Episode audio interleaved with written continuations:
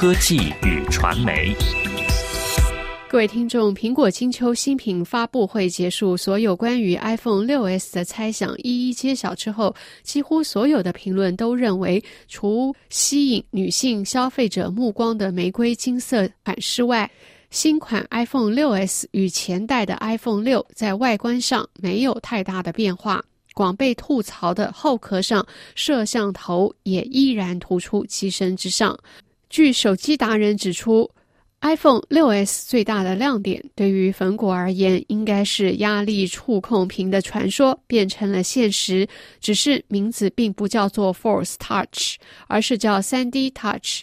事实上，苹果也将 3D Touch 的功能作为本次新品发布会的重头戏开讲，即所谓的压力触控技术。3D Touch 可以因力度的不同，进而带来不同的体验。这一功能可以应用在邮件、电话、微信、图片与游戏等场景中。好比说，用力按压邮件图标可以看邮件，用力按压相机图标会跳出自拍。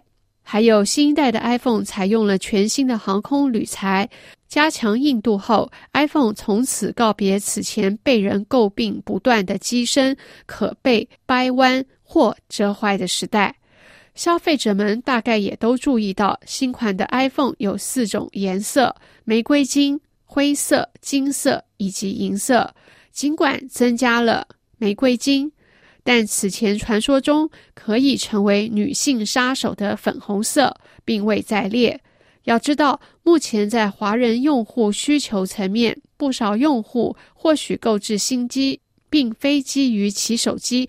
在功能性方面的创新与升级，而是基于该品牌作为潮流的引领者，也就是所谓的逼格的彰显。这一本来让用户颇为期待、与前代 iPhone 六区隔性明显的配色缺席，可能令众多的女性用户失望。至于 iPhone 六 S 发布之后的走向，早前就有中国运营商宣传剧透，表示二零一五年九月。我们带给你一个更早尝鲜的机会，让你再度感受到科技创新的魅力。在苹果发布会已经证实，大陆和香港列入首发地区，而这的确是苹果行销的一个例外。不过，目前全球智能手机市场渐趋饱和。以中国为例，在二零一四年，中国的智能手机市场增速为百分之十九点七。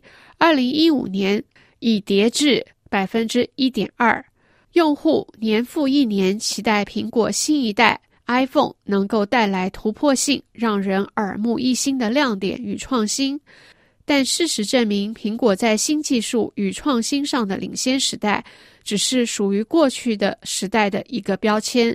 现任执行长库克有着优良的供应链管理能力，但良好的管理却让苹果很明显的陷入创新者的窘境，也就是说，陷入自身成熟生态布局的轨道之后，摒弃了颠覆式的创新，只是按照惯性在延续性技术上做小幅的优化，却拿不出。更有突破性的技术了。另外，也有不少分析指出，去年 iPhone 的收入支撑了苹果公司接近三分之二的利润。过度依赖 iPhone 导致苹果危机日益彰显，而今年的 iPhone 6s 明显承担不起苹果的未来与投资者的预期。谈完 iPhone 后。我们再来看看谷歌的动向。最近不少消息指，谷歌有望最早于今年秋季重返中国市场，并推出制定版 Google Play 安卓应用商店。不过，据中国业界人士表示，在谷歌离开的五年内，中国应用商店市场早已发生天翻地覆的变化。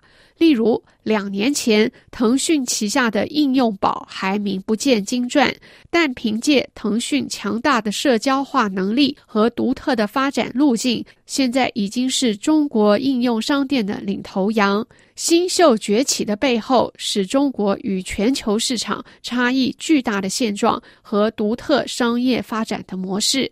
社交发展多场景分发，内容外显。